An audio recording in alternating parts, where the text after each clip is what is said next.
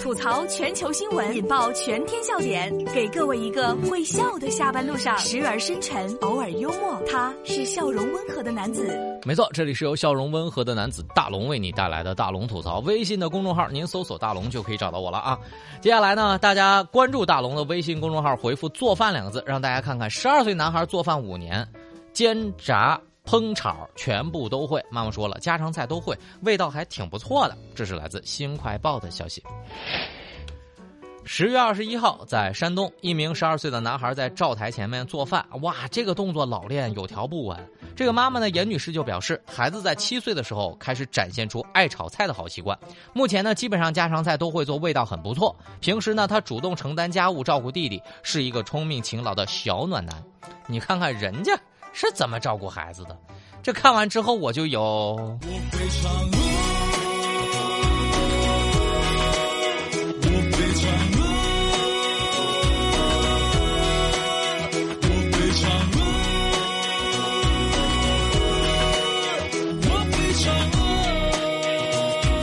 这个点，如果大家看到这个视频之后，就知道吃点啥了。人家这个十二岁的男孩做饭五年，真的是做的太滑滑的溜了。我感觉做饭这事儿真的需要天赋。我高中的时候第一次做菜，没人吃，最后我愣是一个人吃了，而且坚定的说，还是能吃下去的。但是我真觉得啊，做饭在大龙心里真的是一个必要的生活技能，不仅仅是为了满足生活的基本需求，其实更重要的是为生活增加一点乐趣。我记得哈，我第一次做饭是七岁的时候，当时切碎香菜，然后加点猪油，然后加点这个料酒啊、酱油啊和醋，开水一冲，泡了一锅香菜汤。后来慢慢学会了什么西红柿炒鸡蛋啊、烧茄子啊、鱿鱼卷啊、红烧肉啊，看着一家人吃的很开心，那种幸福感会由衷的慢慢的涌出来。即便一个人失落的时候，也要认认真真的给自己做点好吃的，也会让自己平复心情，很快进入到生活的状态当中。千万不要剥夺了每一个孩子烹饪的机会，那是治愈自己的机会呀！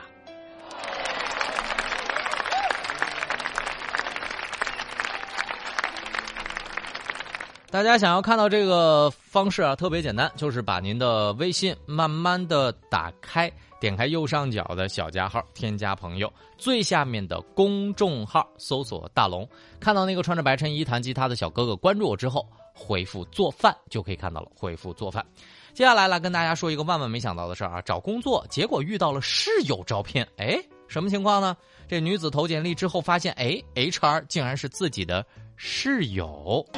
这是来自看看新闻网的消息。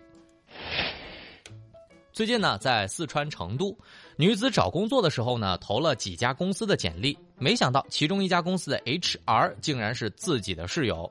当事人袁女士就说了，当时她没反应过来，但是直接面对的是 HR，回复了一句：“是你吗？”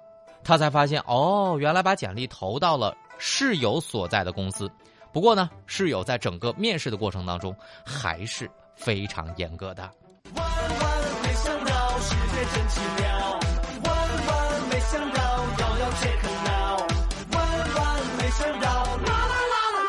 让大龙怎么说来着？生活当中的各种关系是不是要维护好？这叫啥呢？这就叫苟富贵，不相忘。体现室友关系时候的到了，对吧？但是我感觉这个儿往后还是挺尴尬的。你看，要是不让朋友去上班吗？肯定会被说。要是让朋友去上班吧，然后朋友在公司里边过得不好，又会被说。所以领导以前就问过我哈，对公司发展有什么看法？HR 也问我，我就说呢，嗯，这不是我月薪三千的人应该考虑的事儿。人家当时领导就当时就纠错我了，他说：“大龙啊，你月薪是两千。”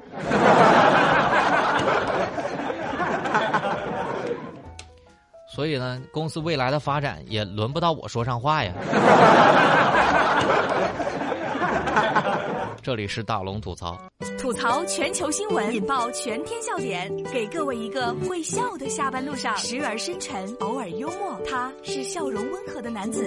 没错，这里是由笑容温和的男子大龙为你带来的大龙吐槽。微信的公众号搜索大龙，关注那个穿着白衬衣弹吉他的小哥哥，此刻你可以跟大龙成为好朋友了。好了，下面的时间来说一个让大龙觉得很治愈的事儿吧。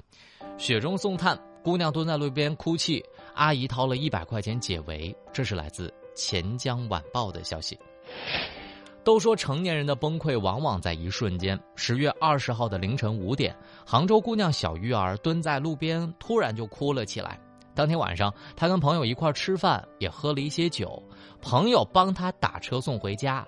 下车之后，她发现她的钱包、钥匙、手机通通忘在了饭店，既回不了家，也联系不上朋友，蹲在路边就大哭了起来。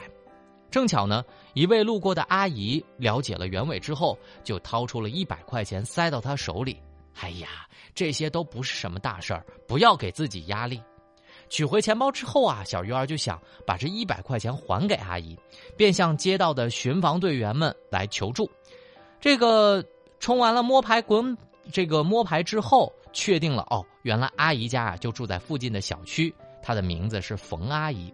第二天一早呢，小鱼儿就向冯阿姨呃送去了一面锦旗，感谢他们在最困难、最无助的时候给予了最热、最温暖的帮助和鼓励。世上唯一不变，是人都善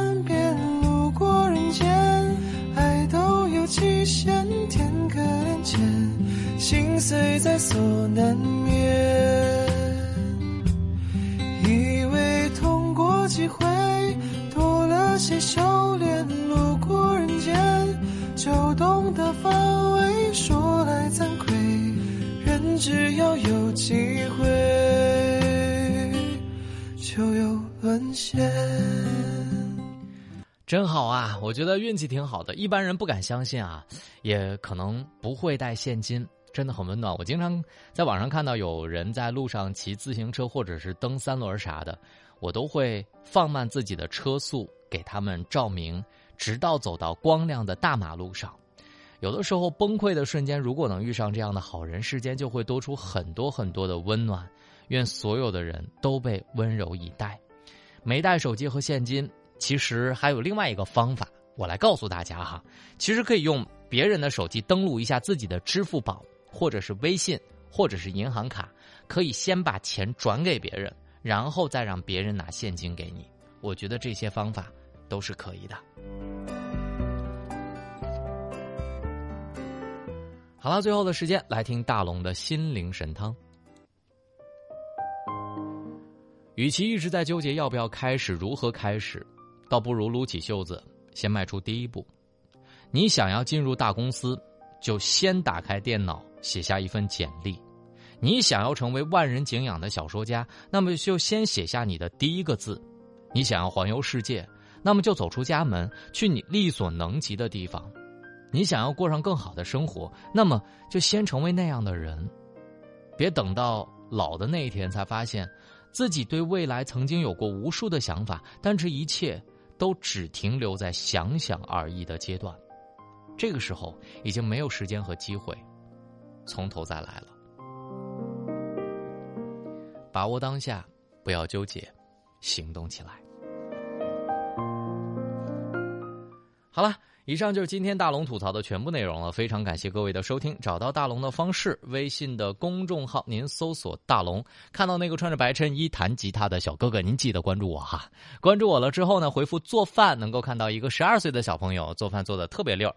呃，回复做饭就可以看到了。关注大龙之后，还可以回复“读书”两个字，读书。这里有两百多本大龙用声音解读的高分好书。如果你是一个读不进去书的人，微信的公众号搜索“大龙”，回复“读书”，用大龙的声音读给你听。